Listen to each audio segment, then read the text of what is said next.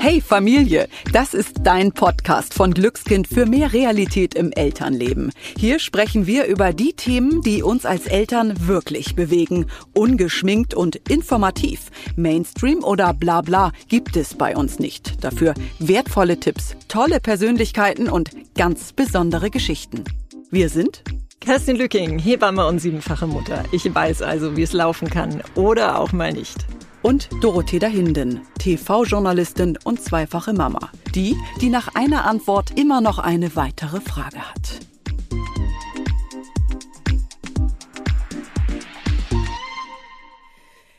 Schwangerschaft, Geburt, Wochenbett, Kindererziehung. Wir haben den Eindruck, wir reden super oft über die Mütter, egal ob Ratgeberliteratur, Schwangerschafts-App oder auch Geburtsvorbereitungskurse. Die Zielgruppe fast immer Frauen. Aber was ist eigentlich mit den Vätern? Können wir dem Mental Load vielleicht sogar vorbeugen, wenn wir von Anfang an so richtig an einem Strang ziehen, Aufgaben gerecht verteilen und als Team funktionieren? Wie beziehen wir denn werdende Väter richtig ein? Und gibt es vielleicht sogar eine Art Zufriedenheitsformel? Glückliche Väter gleich glückliche Kinder? Wir haben für unser heutiges Gespräch Bestseller-Autorin und die Influencerin Nicola Schmidt und ihren Lebensgefährten Klaus Althoff eingeladen. Gemeinsam leiten sie die Artgerecht-Camps. Und jetzt ist ein Buch von beiden gemeinsam erschienen, Vater werden, dein Weg zum Kind. Und wir sagen ein großes Hallo. Nicola, du bist ja schon zum zweiten Mal hier. Wie schön und hallo Klaus. Schön, dich kennenzulernen. hallo, ihr Lieben. Hi. So, fangen wir doch mal an. Klaus, an wen richtet sich denn genau das Buch? Denn ihr sprecht ja davon, dass es ohne einen Vater nicht geht. Aber dennoch ähm, besprecht ihr alle Familienkonstellationen an. Wie meint ihr denn das genau? Also das Buch richtet sich im Prinzip an Eltern, an Väter, aber übrigens durchaus auch an Mütter. Denn was da drin steht, ist ja nicht nur für die Väter interessant, sondern auch für ihre Partnerinnen. Es ist bestimmt in allererster Linie interessant für Väter oder Männer, die gerade Vater werden. Ist aber auch total spannend für Männer, die bereits Vater sind. Denn ganz vieles, was da drin ist, für werdende Väter passt und stimmt auch für seiende Väter.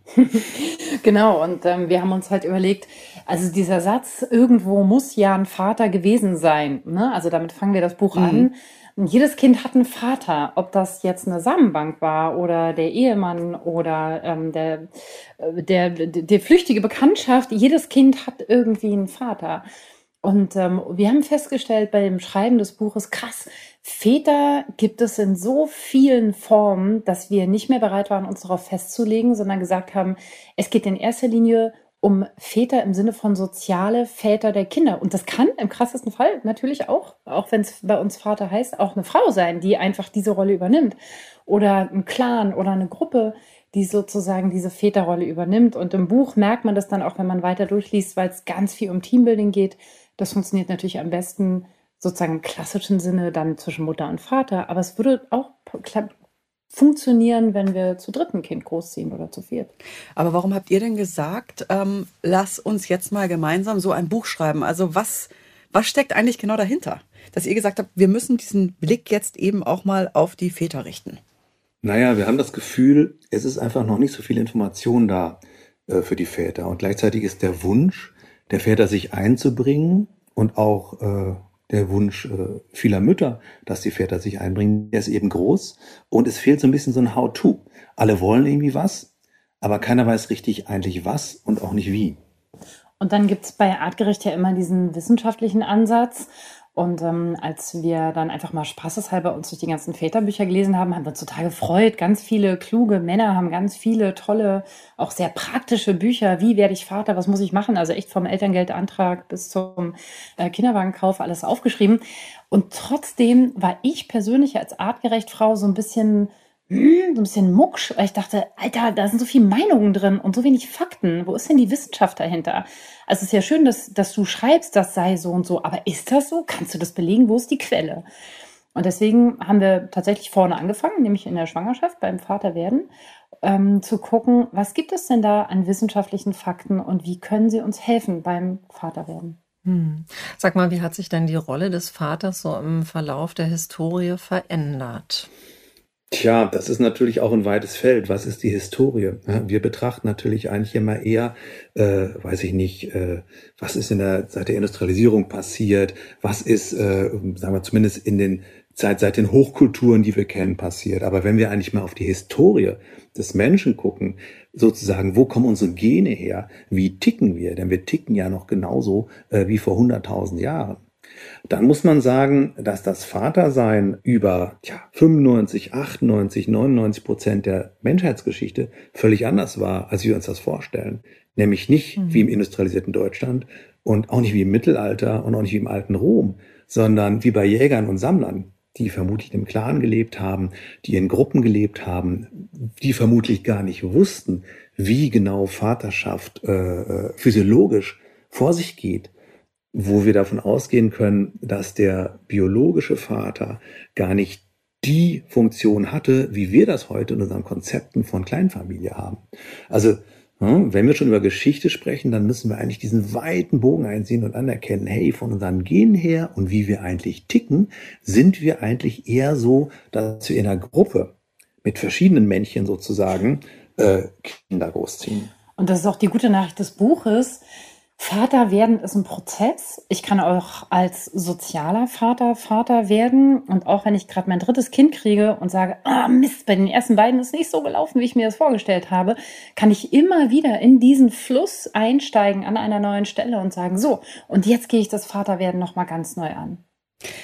Aber es hat sich doch eigentlich schon was verändert, oder? Seht ihr das auch so? Ich sage jetzt mal über die letzten 30, 40 Jahre. Ich weiß noch, als mein Vater äh, Mitte der 70er zu Hause geblieben ist und meine Mutter arbeiten gegangen war, das war absolute Neuheit, sage ich mal, und total merkwürdig. Aber sind wir nicht auch schon große Schritte gegangen?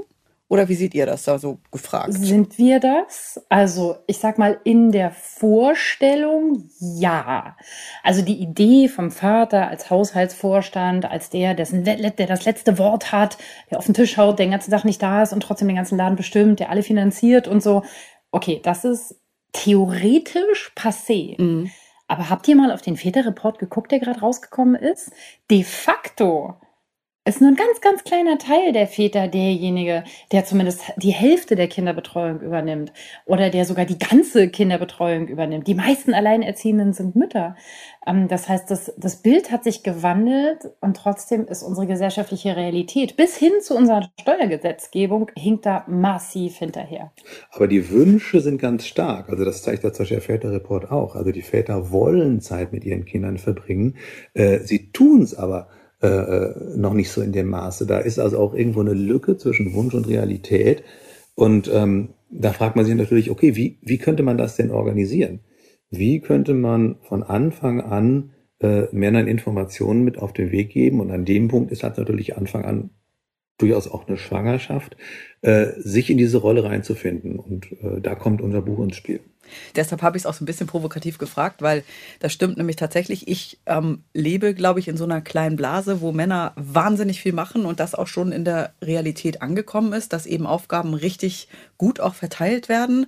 Und da guckt Kerstin mich gerade an, die, die ähm, erlebt das nämlich tatsächlich als Hebamme. Ähm, anders, ne? Erzähl doch mal. Ja, ich erlebe das wirklich anders. Also ich habe so das Gefühl, die Väter, ne, die haben so die ersten vier Wochen ihrer Elternzeit und die sind dann aber auch ganz froh, wieder gehen zu können und dann verschwinden die und dann sehe ich die irgendwie nie wieder und die Frauen gefühlt äh, auch ganz oft nicht. Und es ist eine, eine große Unzufriedenheit bei den Frauen äh, da, weil sie sich einfach was ganz anderes wünschen. Also diese Vorstellung äh, von Familie, ähm, die, ähm, das zerbröselt alles so ein bisschen. Und das ist was, was ich ich gerne auch von euch wissen möchte. Was könnt ihr euch vorstellen? Was könnte der Hintergrund sein, dass die Männer eigentlich irgendwie doch nicht da sind? Also ich glaube, ein interessanter Punkt ist immer zu gucken, wie sieht es aus mit der Ownership? Also wer hat wie viel Anteil an dem Projekt Familie, an dem Projekt Kinder mhm. kriegen? Bei uns ist es eben gesellschaftlich traditionell so, dass da die, die Frauen, die Mütter sehr viele Anteile haben und die Väter eben nicht. Äh, niemand macht es ihnen ja auch wirklich vor. Also wir können es uns nicht so gut äh, von unseren Vätern und Großvätern abgucken. Es gibt relativ wenig äh, ähm, funktionierende Role Models. Und deswegen haben wir das in dem Buch halt so angegangen, dass wir von vornherein immer wieder gucken, wie kriegen wir diesen Kontakt her. Es geht also auch als als Mann und Vater darum zu gucken, wie kriege ich Kontakt zu dem Projekt? Und das Projekt läuft natürlich über die Frau, denn äh, sie bekommt das Kind. Und ähm, auch wenn wir natürlich, klar, an anderer Stelle müssen wir dann gucken, wie ist es denn, wenn eine Beziehung auseinandergeht? Wie ist es denn, wenn jemand alleinerziehend ist? Wie ist es denn, wenn ich äh, Vater bin, aber nicht mit der Mutter zusammenlebe? Aber an der Stelle im Buch hatten wir jetzt erstmal die Möglichkeit, da einzuhaken, wo eine Schwangerschaft beginnt und zu gucken, gut, wie kriegen alle Beteiligten äh, Ownership, Kontakt, Involvement in dieses Projekt? Mit Beginn der Schwangerschaft, was ist denn euer Rat? Wie kann sich denn ein Vater von Anfang an einbringen? Ja, da haben wir dankenswerterweise total eindeutige Ergebnisse in der Wissenschaft einige der wenigen zum Thema Väter. Da wird äh, viel weniger geforscht als zu Müttern, haben wir mit äh, Erschrecken festgestellt. Und auch die Wissenschaftler, mit denen wir gesprochen haben, haben immer gesagt, ja, da wissen wir alles noch nicht so genau, es gibt keine Studien. Und wir mal, äh, warum fragt ihr denn da nicht? Aber das wissen wir, dass ähm, der wichtigste Schritt ist tatsächlich schon in der Schwangerschaft am Anfang von der Diade zur Triade in der Fantasie zu werden. Also ein Vater, der sagt, ah, alles klar, wir sind schwanger, hier ist meine To-Do-Liste, ich mache jetzt hier die Orga, äh, das wird schon irgendwie laufen, meine Frau kriegt das Kind, ich baue das Kinderbett, den Kinderwagen, ich gehe einkaufen und sorge für eine Beförderung. So funktioniert's halt nicht. Es funktioniert tatsächlich über so Teambuilding-Maßnahmen. Wir gehen zusammen spazieren, wir reden darüber, wie stellen wir uns das vor, bis hin zu so ganz messy, dirty Basics zur Frage, okay, wer wird denn wie viele Stunden am Tag mit dem Kind verbringen und wie ist denn das mit unseren Hobbys und den Freunden und dem Fitnessstudio im ersten Jahr mit Baby? Können wir das überhaupt noch und wer kriegt wie viel davon? Also dieses, dieses Fantasieren über das gemeinsame Kind und das gemeinsame Leben und zwar nicht ich und mein Kind und nicht meine Frau und das Kind, sondern wir drei kann ganz, ganz viel verändern.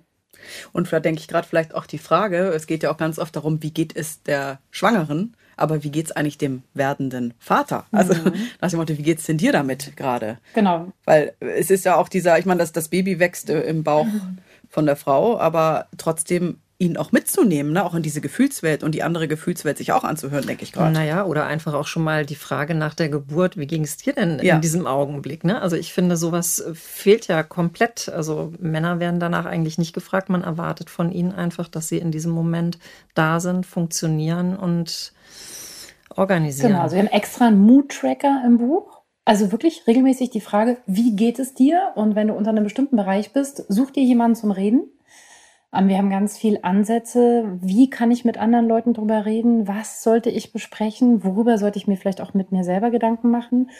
Und was ihr zur Geburt sagt, ist ja natürlich nochmal ein riesen extra Thema. Ne? Also in, in Australien kriegt jede Gebärende hinterher die Edinburgh Depression Scale in die Hand gedrückt mit der Frage, ob sie eine postpartale Depression hat. Warum die Männer nicht? Weil Männer kriegen auch mhm. postpartale Depressionen. Männer können auch posttraumatische Belastungsstörungen nach schweren Geburten bekommen und die funktionieren einfach weiter. Ja. Ja. Nicola, du hast gesagt, ähm, reden und oder sucht ihr jemanden zum Reden? Ähm, wen würdet ihr empfehlen? Freunde oder andere Väter? Naja, also da gibt es verschiedene Ebenen und, und, und die sind auch verschieden wichtig. Also ähm, wenn ich in der glücklichen Lage bin, quasi Vater zu werden mit, mit der Partnerin gemeinsam, ich kann daran teilnehmen, dann ist natürlich schon äh, meine Partnerin erstmal wichtiger Ansprechpartner. Das, was Nicola gerade gesagt hat, möchte ich nochmal unterstreichen. Das ist ja auch ein relativ radikales Konzept, obwohl das so harmlos wirkt. Macht euch das klar, malt es euch aus, fragt euch wirklich, wie wollen wir leben? Wie soll das sein? Und auch wie fühlt sich das an? Und dazu gehört auch, scheiße, ich habe die Hosen voll. Ich habe, das war eine tolle Idee, aber jetzt, wo es echt ist, habe ich das Gefühl, ich sterbe. Das, das schaffe ich gar nicht. Das gehört auch dazu, sich einzugestehen, wow, das ist auch eine Krise. Und in so einer Krise kommt auch immer der Moment von, oh Gott, ich tue so, als wäre ich gar nicht da. Das ist mir zu viel. Und das aussprechen zu können, kann so entlastend sein. Genau, und ähm, dann ist es halt wichtig, also auf der einen Seite ist es eine ganz wichtige Säule quasi in dem Konstrukt, dass da in der Partnerschaft die Kommunikation gut läuft. Aber das allein kann es nicht sein. Wenn ich es aus der Männerperspektive sehe, dann würde ich sagen, ich brauche als Mann auch noch andere Ansprechpartner. Ich brauche zum Beispiel auch männliche Ansprechpartner. Wir nennen das immer männliche Resonanzräume schaffen. Ich kann als Mann nur in meine männliche Kraft kommen, wenn ich auch mit Männern zu tun habe. Da kann ich mich äh, quasi mit männlicher Energie aufladen und kann dann auch wieder ganz anders zurückkommen äh, zu meiner Frau. Und bei diesen männlichen Gesprächspartnern geht es nicht immer in erster Linie jetzt nur um den guten Freund oder diesen einen Lieblingskollegen. Äh, ich sollte vielleicht Ausschau halten, dass ich äh, auch eher so ein bisschen zufälligere Kontakte habe, also zufälligerweise Männer aussuche, zum Beispiel in einem Geburtsvorbereitungskurs. Da kriege ich eine randommäßig zusammengewürfelte Auswahl an Männern und da kann ich Dinge erfahren, die mir vielleicht äh, meine besten Freunde nicht sagen. Abgesehen davon, nur ganz kurz, hat natürlich der beste Freund, äh, hat schon auch noch eine Rolle, weil ich mich da vielleicht wieder auf eine andere Weise offenbaren kann. Ähm, kurzum, ich muss ein bisschen Fantasie entwickeln. Ich muss es halt zu meinem Projekt machen. Ich äh, muss mir überlegen, wo wo kann ich Männer finden, mit denen ich reden kann? Wenn ich einfach nur gerade aussteuere, äh, werde ich da nicht erfolgreich sein. Ich kann mir aber jetzt auch vorstellen, dass das gerade für viele Männer, wenn ich jetzt so aus meiner Erfahrungswelt äh, herausdenke, auch ein ziemlich großer Schritt ist, sich eben zu öffnen und ja. dann auch gegenüber Fremden und auch noch zu reden und die Nummer nicht mit sich alleine auszumachen. naja, was wir sehen ist, dass der, der große Schritt ist erstaunlicherweise nur der Schritt, Schritt hin zu diesen Männern. Also wir haben ja Männer seit zehn Jahren in unseren Artgerecht-Camps. Mhm. Und in den Artgerecht-Camps ist es wirklich, das ist so schön zu sehen. Wir haben im Laufe dieses Camps mal einen Vormittag, da sind die Männer unter sich. Und die Männer sind so, oh ja, hm, unter sich brauchen wir jetzt eigentlich nicht unbedingt, ich will lieber meine Frau entlassen an dem Vormittag. Und dann sagen wir doch, doch, macht mal, geht mal. Und die sind hinterher, die sind wie, die, die leuchten richtig von innen. Und die sind unter lauter Männern, die sie noch nie gesehen haben und die erzählen denen Sachen, die sie noch nie jemand erzählt haben. Das heißt, ein guter Ort, der gut geleitet wird, da spielt es keine Rolle, kenne ich die Leute, finde ich die sympathisch, sondern ich brauche einfach den Rahmen. Und in unseren Väterkursen sehen wir genau dasselbe. Und das Krasseste ist, das funktioniert sogar online. Also die kommen online in unsere Väterkurse, die laufen im Moment äh, über Zoom und nicht in Präsenz. Und trotzdem fangen die Leute abends schon beim Lagerfeuer an, Dinge auszupacken, wo sie sagen, wow, da habe ich seit Jahren mit niemandem drüber gesprochen. Also wenn der richtige Rahmen stimmt, dann geht das. Ja, weil das so entlastend ist. Also ich merke es ja selber als Mann, auch wenn ich das leite, dann in einer anderen Rolle sitze, aber die Tatsache zu erkennen, hey, auch ein Mann, quasi, du bist mein Bruder, und zu erkennen, krass, der hat genau dasselbe Thema wie ich. Krass, der sagt es auch die ganze Zeit nicht. Krass, das ist bei allen ja eigentlich so. Und das führt ganz schnell zu so einem Erleichterungsgefühl und dann, pff, super, endlich kann ich mal ausspucken. Aber wie kommen wir denn dahin, dass Männer an sich auch schon bereit sind, dafür diesen Schritt zu gehen? Also ich frage jetzt mal dich, Kerstin, kannst du dir vorstellen, dass eben die Väter, über die du gesprochen hast, die in Anführungsstrichen wieder verschwinden, den Schritt gehen würden, wenn du sagst, öffnet euch? Oder wie könnten wir dahin kommen? Weil das wäre ja wirklich hm. wichtig, das, was ihr da sagt. Also ich würde sagen, 70 Prozent oder 80 Prozent der Männer würden das nicht tun. Ja, also einfach aus, aus Erfahrung, das, was ich jetzt, äh, oder die Männer, die ich kennengelernt habe. Ich glaube, das ist schwierig. Aber Kerstin, unterschätzt die Männer nicht. Das ist der mhm. Witz. Du siehst es nicht, weil du eine mhm. Frau bist. Die Männer müssen zu Männern. Und das ist ja. genau der mhm. Punkt, der, das ist sozusagen das Missing Link in unserer ja. Gesellschaft. Sozusagen ein Ort für Männer, jenseits, sag ich mal, von früher Stammtisch, Saufen oder Fußballverein, also nichts gegen Fußballverein, ist auch super. Aber hier reden wir über was anderes, also ein Ort für Männer und da können Frauen quasi, das kriegen die nicht mit. Das ist so ein bisschen, stellt euch vor, ihr habt ja auch eure Frauennetzwerke und davon weiß ich nichts. Ich weiß nicht, was da läuft als Mann. Ich weiß auch nicht, wie das funktioniert. Die Magie, die da drin steckt, ist mir als Mann nicht bekannt. So was gibt es bei uns Männern auch. Und das ganze Gesundheitssystem ist halt sehr frauenzentriert, mhm. wird viel von Tra Frauen geleitet. Ne? Also mit wem haben wir zu tun? Vielleicht noch mit einem männlichen Gynäkologen und ansonsten aber mit Hebammen, Krankenschwestern, Stillberaterinnen, Trageberaterinnen, Artgerecht-Coaches und was alles Frauen. Und die Männer, wo, wo kriegen die Männer ihren Männerkontakt? Also wenn du fragst, Doro, wo müssen wir anfangen? Dann denke ich, haben wir zwei Links. Der erste ist, wir müssen anfangen mit Männern, die dazu jetzt schon bereit sind, nämlich die 30 Prozent, die wir haben, solche Kreise aufzubauen, damit es sichtbar wird. Und der zweite Schritt ist, das Gesundheitssystem muss anfangen, die Väter zu sehen. Bis hin zu der Frage, hast du eine postpartale Depression? Hm. Würdet ihr denn mal so ein bisschen aus dem Nähkästchen plaudern? Das würde mich einfach persönlich interessieren. Was, was bewegt die Väter und die Männer heute ganz besonders? Ich übergebe an Klaus, weil der Männerkreis das ist für mich tabu.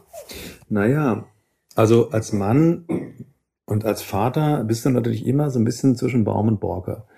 Ähm, du bist auf der einen Seite ein, ein privilegiertes Mitglied unserer Gesellschaft, wir Männer wissen alle, äh, dass es krasse Ungerechtigkeiten gibt. Äh, Frauen organisieren den Löwenanteil der ganzen Care- und Betreuungsarbeit in den Familien. Das wird nicht bezahlt. Männer werden, im, werden immer noch bei gleicher Leistung im Job besser bezahlt. Das wissen wir alle. Und auf der anderen Seite, und es ist natürlich auch schwer, sich diesen Privilegien zu entziehen. Da muss man sich erstmal hinstellen und sagen, ich mache das jetzt nicht mehr, ich nehme das nicht mehr. Ähm, und auf der anderen Seite äh, ist es so, dass ganz viele Männer äh, äh, eigentlich total traurig sind, weil sie keinen Kontakt haben. Weil sie keinen Kontakt haben oder zu wenig Kontakt zu ihren Familien, zu ihren Kindern, zu ihren Frauen. Ähm, so, und in diesem Spannungsfeld ist es total schwer zu sagen, wo gehe ich jetzt eigentlich hin? Und ganz viele Männer, nehme ich so wahr, haben, haben eine Art von schlechtem Gewissen, fühlen sich oft ähm, nicht als, als, als gute Väter. Die, die Frauen können das irgendwie alles besser. Die Frauen können besser mit den Kindern umgehen. Bei mir als Vater fängt das Kind immer an zu weinen. Ich will es ihm ins Bett bringen, ich will mich einbringen und jetzt, jetzt, jetzt weint das. Ich kriege das nicht so hin. Ist natürlich auch kein Wunder, weil wenn ich das nicht oft mache oder wenn im Grunde genommen die, die, die Care-Arbeit in erster Linie über die Mutter läuft, dann bin ich ja als, als, als, als Mann auch einfach immer wieder, äh, komme ich immer wieder von außen ins System. Und ähm, das ist aber total schwer, diese Mechanismen zu durchbrechen. Also ich, ich treffe ganz viele Männer, die wirklich händeringend nach Wegen suchen, wie geht das? Wie schaffe ich das, mein Kind ohne Tränen ins Bett zu bringen, ohne dass es immer Mama, Mama sagt? Wie schaffe ich das, mein weinendes Kind zu beruhigen. Was soll ich denn machen, wenn mein Kind im Supermarkt trotzend auf dem Boden liegt? Mir fällt nichts anderes ein, als dann irgendwie laut zu werden und zu sagen, so, jetzt reiß dich mal zusammen und das läuft ja so nicht. Und ich, ich hätte so gerne einen anderen Weg. Ich weiß nicht, wie es geht. Aber das kann man natürlich lernen. Ein Riesenthema für Männer ist, das sehen wir zum Beispiel zum Thema Erziehen ohne Schimpfen. Also ich gebe ja viele Vorträge zu, zu meinem Buch Erziehen ohne Schimpfen und da sitzen tatsächlich auch viele Männer drin und die sind aber völlig erleichtert, wenn sie sehen, was? Ich muss gar nicht hart sein, ich muss gar nicht durchziehen, ich muss gar nicht konsequent sein. Wie cool ist das denn? Das war, warum sagt einem das nie jemand? Ne? Also diese ganz, ganz alten autoritären Rollenbilder, die wollen daraus und sie sind total begeistert, wenn man sagt, und weißt du was? Du darfst. Oder andersrum, noch ein letztes, ähm, du willst das Autoritäre nicht mehr, aber du hast keine Alternative, als einfach alle Züge loszulassen. Du weißt plötzlich gar nicht mehr, ja, gibt es dann eigentlich noch irgendwo eine Grenze? Gibt es dann eigentlich irgendwo noch Regeln? Äh, und wo bleibe ich dabei? Äh, und wieder bin ich in so einem Spannungsfeld. Das Alte, was ich kenne, der autoritäre Stiefel, funktioniert nicht mehr. Das Neue habe ich noch nicht richtig in der Hand. Und wisst ihr, was ich gerade auch denke, wenn wir halt über Teamwork, Teambuilding reden? Das heißt eigentlich ja auch für mich jetzt als Mutter und als Frau, wenn ich in einer Partnerschaft, Ehe lebe, wo der Vater da ist, dass ich vielleicht manchmal auch bewusst Aufgaben nicht mache im Alltag, um sie mal eben schnell zu machen, was ich eben auch von vielen anderen Müttern kenne und von mir sicherlich auch mal hier und da an der einen oder anderen Stelle, dass ich das nochmal eben organisiere, weil es so auch bei mir übergegangen ist, ähm, dass genau, dass man einfach sich auch mal ein Stückchen zurücknimmt. Ich weiß zum Beispiel, mein Mann hat mir neulich gesagt, ja, Doro, aber hä, das, das hier ist doch meine Aufgabe, ist ja wohl nicht dein Ernst, dass du das jetzt gemacht hast. Fand ich ziemlich gut, weil das war so ein, ja, du hast ja recht. Das äh, ja, ist deine Aufgabe. Und wir haben da schon ziemlich fair alles verteilt. Aber eben manchmal erwische ich mich da doch bei. Hm. Ja, das ist auch die Kunst der Mütter, die das ja in der Regel gewohnt sind, über ihre Grenzen zu gehen und immer weiter Dinge zu machen. Und dann haben sie vielleicht irgendwann schlechte Laune und wissen eigentlich gar nicht so genau warum. Das sehe ich auch ganz viel, dass wir da auch wirklich eher mit unserem Partner in Kontakt gehen, wie ich es in der Arbeit ja auch mache. Also wenn ich für mein Team ständig die ganze Bodenarbeit machen würde, würde ich irgendwann mal die Hand heben und sagen, ey, liebes Team, ähm, das ist mir gerade zu viel, das geht so nicht. Warum mache ich das in einer Partnerschaft nicht? Warum flippe ich dann aus und bin sauer und rede drei Wochen nicht oder weiß der Geier, habe schlechte Laune? Da kann ich ja genauso sagen, äh, stopp mal, das ist mir gerade too much oder vielleicht habe ich die Aufgabe sogar übernommen, aber das ist mir gerade einfach zu viel. Aber das sind so gesellschaftliche Prozesse, die dauern. Mhm. Was hättet ihr denn so dann auch noch für konkrete Tipps für werdende Väter für die Schwangerschaft und eben dann auch im Hinblick auf die Geburt und das Wochenbett? Wo sagt ihr, da könnt ihr richtig im Team funktionieren, konkret? Also gut ist natürlich auch Kontakt zum Kind aufzunehmen. Ähm, das geht auch früh. Also und ist natürlich auch im Prinzip dann so ein Dreier-Teambuilding.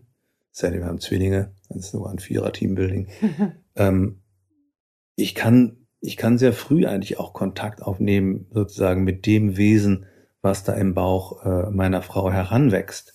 Ähm, ich kann einerseits quasi, ich kann darüber nachdenken, ich kann Briefe schreiben, aber ich kann natürlich auch reden. Ich kann einfach das ungeborene Baby ansprechen. Und es hört das. Die Kinder entwickeln ziemlich früh im Mutterleib ein Gehör.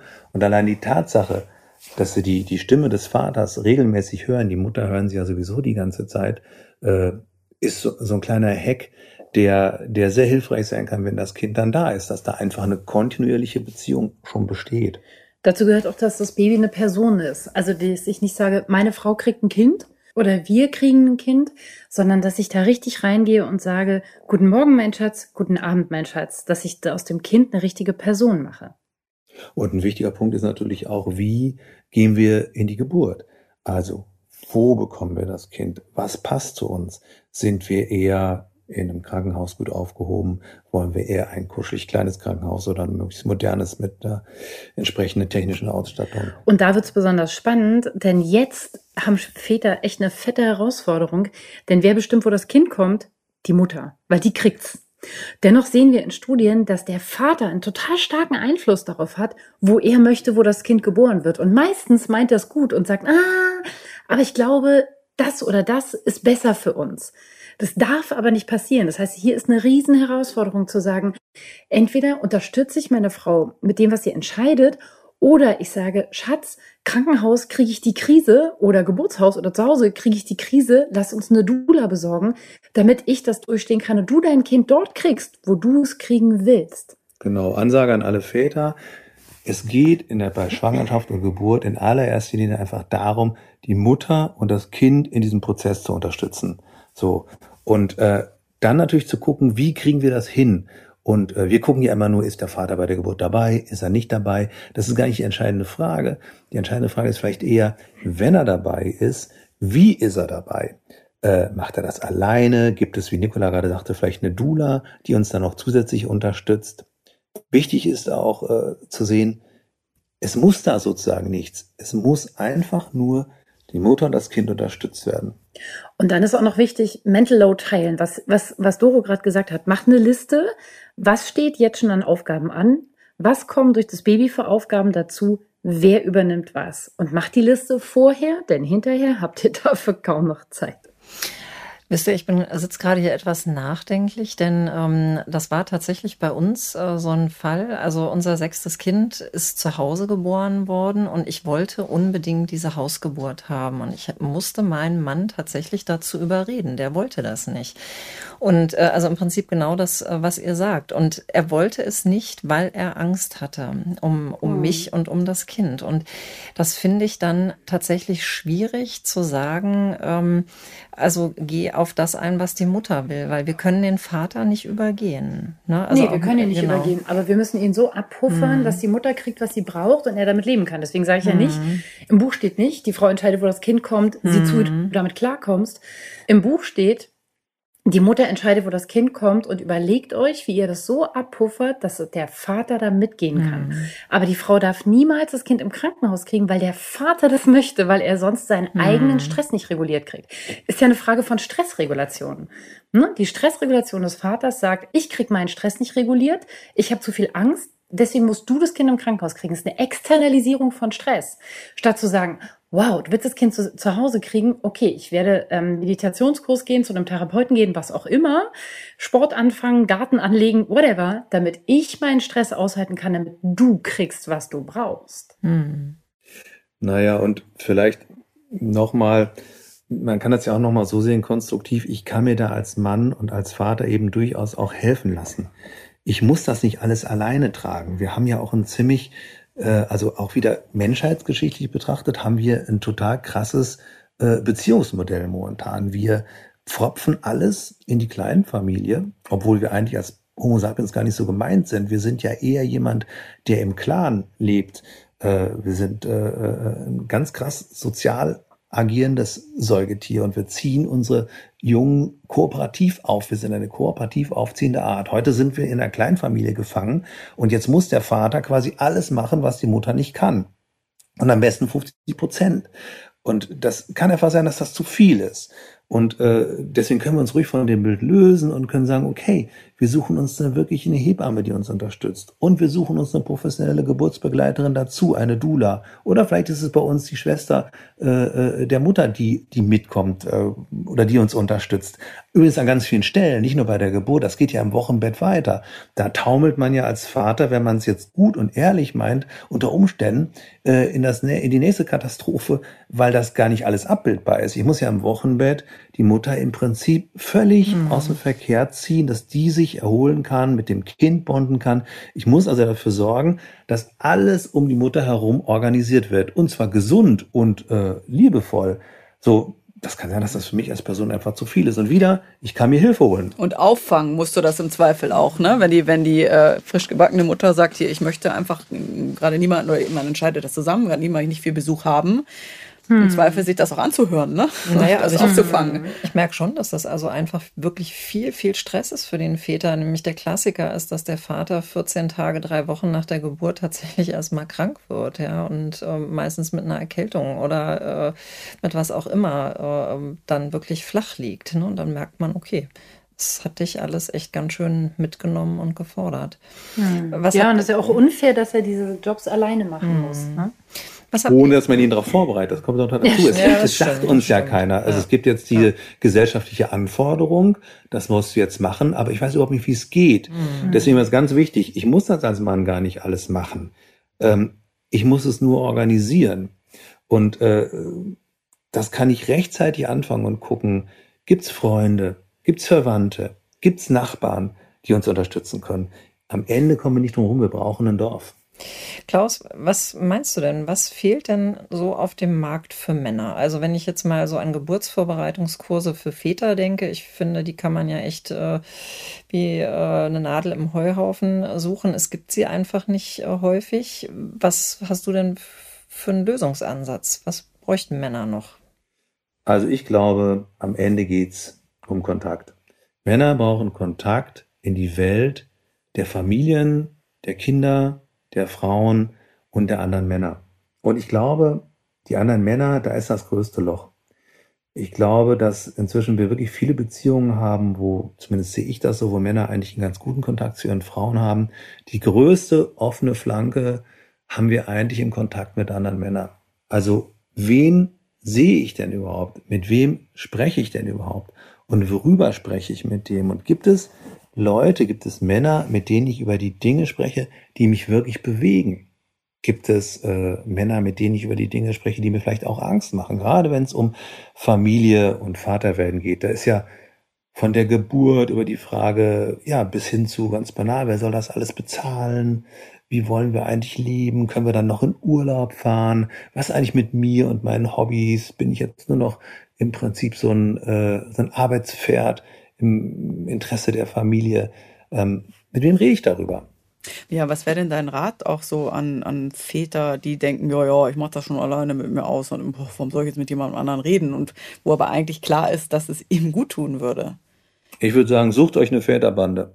Sucht euch, sucht euch Männerkreise, sucht euch eine Väterbande, sucht euch systematisch Leute, mit denen ihr über eure Vaterthemen sprechen könnt. Ihr müsst davon ausgehen, dass wenn ihr Vater werdet, euer Leben verändert sich, äh, eure Schwerpunkte liegen anders. Manches wird vielleicht auch mit alten Freundschaften nicht mehr so laufen, weil die, die Freunde noch in einer anderen Welt unterwegs sind. Also sucht euch aktiv ähm, andere Männer, sucht euch aktiv einen Geburtsvorbereitungskurs, äh, in dem Männer wirklich vorkommen. Mittelfristig bräuchten wir natürlich auch vielleicht so aus wie männliche Geburtsbegleiter, männliche Hebammen stärker vertreten. Eine gibt's, ne? In Berlin. Ja, in Berlin gibt's eine. Ich habe meine Tochter auch mit einer männlichen Hebamme gekriegt Echt? auf Mallorca. Ah. Mhm. Und wie war mhm. das? Großartig. Ich dachte, das geht nie, aber der Typ war ein Traum. Also das war wirklich Leboyer und Michel Audin in einer Person. Der saß in der Ecke wie eine Katze und hat sich gedacht, das ist ihr zweites Kind, die kriegt das schon hin.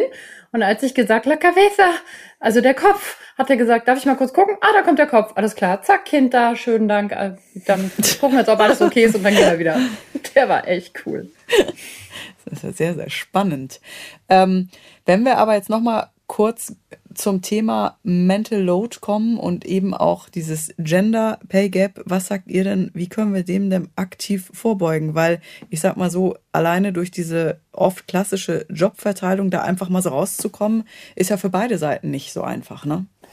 Definitiv. Also die, also die erste Frage ist ja, was können wir als Einzelne gegen das System? Also eigentlich haben wir hier ein politisches Problem. Das mhm. erste Problem ist unser Steuersystem. Also das äh, Ehegattensplitting ist eine dermaßen veraltete äh, steuerrechtliche Angelegenheit, dass uns andere Länder ja schon in der EU dafür auslachen, bis hin zu, dass die EU sagt, das muss anders werden. Das geht so nicht.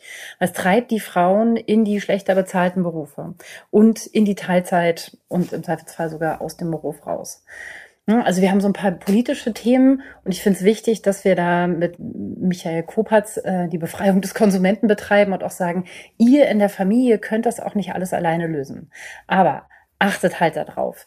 Also wie lange nimmt der Vater Elternzeit? Was passiert eigentlich im Betrieb des Vaters, wenn er Elternzeit nimmt? Wie lange nimmt er sich Zeit nach der Geburt? Zwei Wochen? Also ich meine, du hast es gerade selber gesagt, ne? Wenn die zwei Wochen nehmen, ist das für die äh, Mütter zu kurz. Danach mhm. werden sie krank. Alle sind unter Druck. Das geht nicht. Wir müssen diese Dinge anders verteilen, anders absprechen.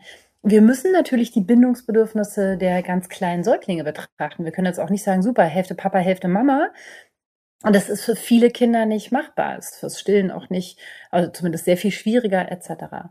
Und gleichzeitig ist es wichtig, dass wir als Paar schauen, was passiert da und wo können wir gegen das gesellschaftliche System zum Beispiel darüber sprechen, was ist mit meiner Rente? Gut, ich gehe in Teilzeit. Auf welches Konto zahlt mein Mann ein, damit ich später trotzdem eine gute Rente habe? Weil ein Mann ist keine Lebensversicherung, ist keine Rentenversicherung.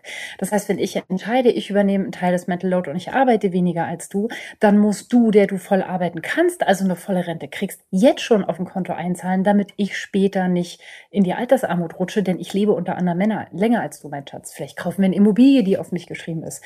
Also so ganz konkrete, vermögensbildende Sachen, die natürlich wichtig sind, zusätzlich zu den netten Excel-Listen, mit denen wir unseren Alltag organisieren. Und es muss sich da, glaube ich, auch immer noch viel in den Köpfen wandeln. Also ich, ich musste gerade noch mal daran denken, als mein Mann in Elternzeit ging und das waren insgesamt dann zwei Monate. Da hat er jetzt nicht von seinem Arbeitgeber, sondern von eher, ich nenne es mal Klientenseite, auch äh, sich was anhören müssen, wie das denn eigentlich sein könne, und was er in Elternzeit Wahnsinn. ginge. Und ich weiß, dass ich damals so sprachlos war, weil ich dachte, Moment mal, was ist heute nochmal für ein Jahr? Mhm. Und das scheint, also ich glaube, da war, ich weiß nicht, wie ihr alle das erlebt, aber auch kein Einzelfall so mit meiner Familie, dass sich Männer da mal was anhören müssen. Ne? Ja, da guck dir doch mal die ganze Pro-Parents-Initiative ja. an. Ne? Die sammeln ja gerade diese ganzen Geschichten. Das ist gruselig. Und das müssen wir sichtbar machen. Habt ihr noch irgendwas, wo ihr sagt, das müsst ihr wissen fürs erste Jahr? Zum Beispiel und die Zeit danach? Es wird alles anders. ich weiß, dass einem das jeder sagt, ähm, aber es muss nicht schlechter werden. Ähm, was ich wichtig finde für Eltern ist zu verstehen, dass so ganz basic der Babymodus nicht der Arbeitsmodus ist. Wenn ich im Babymodus bin, dann klappen die Dinge nicht, es gibt keine Agenda, es gibt keine Pausen, nichts funktioniert, alles dauert dreimal so lange, es ist trotzdem total schön, wir machen den ganzen Tag nichts und plötzlich ist der Tag vorbei. Und alle, alle fragen sich, wo ist er hin? Ne, also das zu verstehen, das ist ein anderer Modus. Und zu lernen, wenn ich da wieder arbeiten gehe, dass alle, auch die Frau, die arbeitet, der Mann, der arbeitet, immer wieder umschalten muss zwischen diesen beiden Modi und dass wir da in, im Gespräch bleiben müssen und dass die Kinder, das finde ich total wichtig, in der Regel Recht haben. Ein Kind, das schreit, hat immer Recht. Das heißt, wenn das Kind signalisiert, dieser Tag, wie ihr das plant, dieses Leben, meine Mama ist überfordert, Mama, Papa, du bist zu wenig da, das Kind schreit, dann ist es immer ein Alarmsignal. Das heißt, wir müssen uns fragen, die Frage, die Klaus ganz am Anfang gestellt hat, wie wollen wir leben und was sind unsere Werte? Ist Funktionieren und Leistung und Geld unser Wert? Oder ist dieses Kind jetzt nur einmal klein? Es hat nur einmal die ersten tausend Tage und da investieren wir jetzt was rein, ob die Gesellschaft uns das leicht macht oder nicht. Oh, oh Nicola, du hast ein ganz schönes Schlusswort ja. gesprochen. Vielen Dank dafür. Vielen, vielen Dank. Es war uns ein Vergnügen. Wir freuen uns, wenn dir unser Podcast gefallen hat. Hast du Fragen, Anregungen oder Themenwünsche? Dann schreib uns doch gerne eine Mail an podcast.glückskind.de und Glückskind mit UE. Außerdem findet ihr in den Streaming-Portalen unter Glückskind weitere Audioformate wie Kinderhörspiele, Kinderlieder oder Einschlafgeräusche.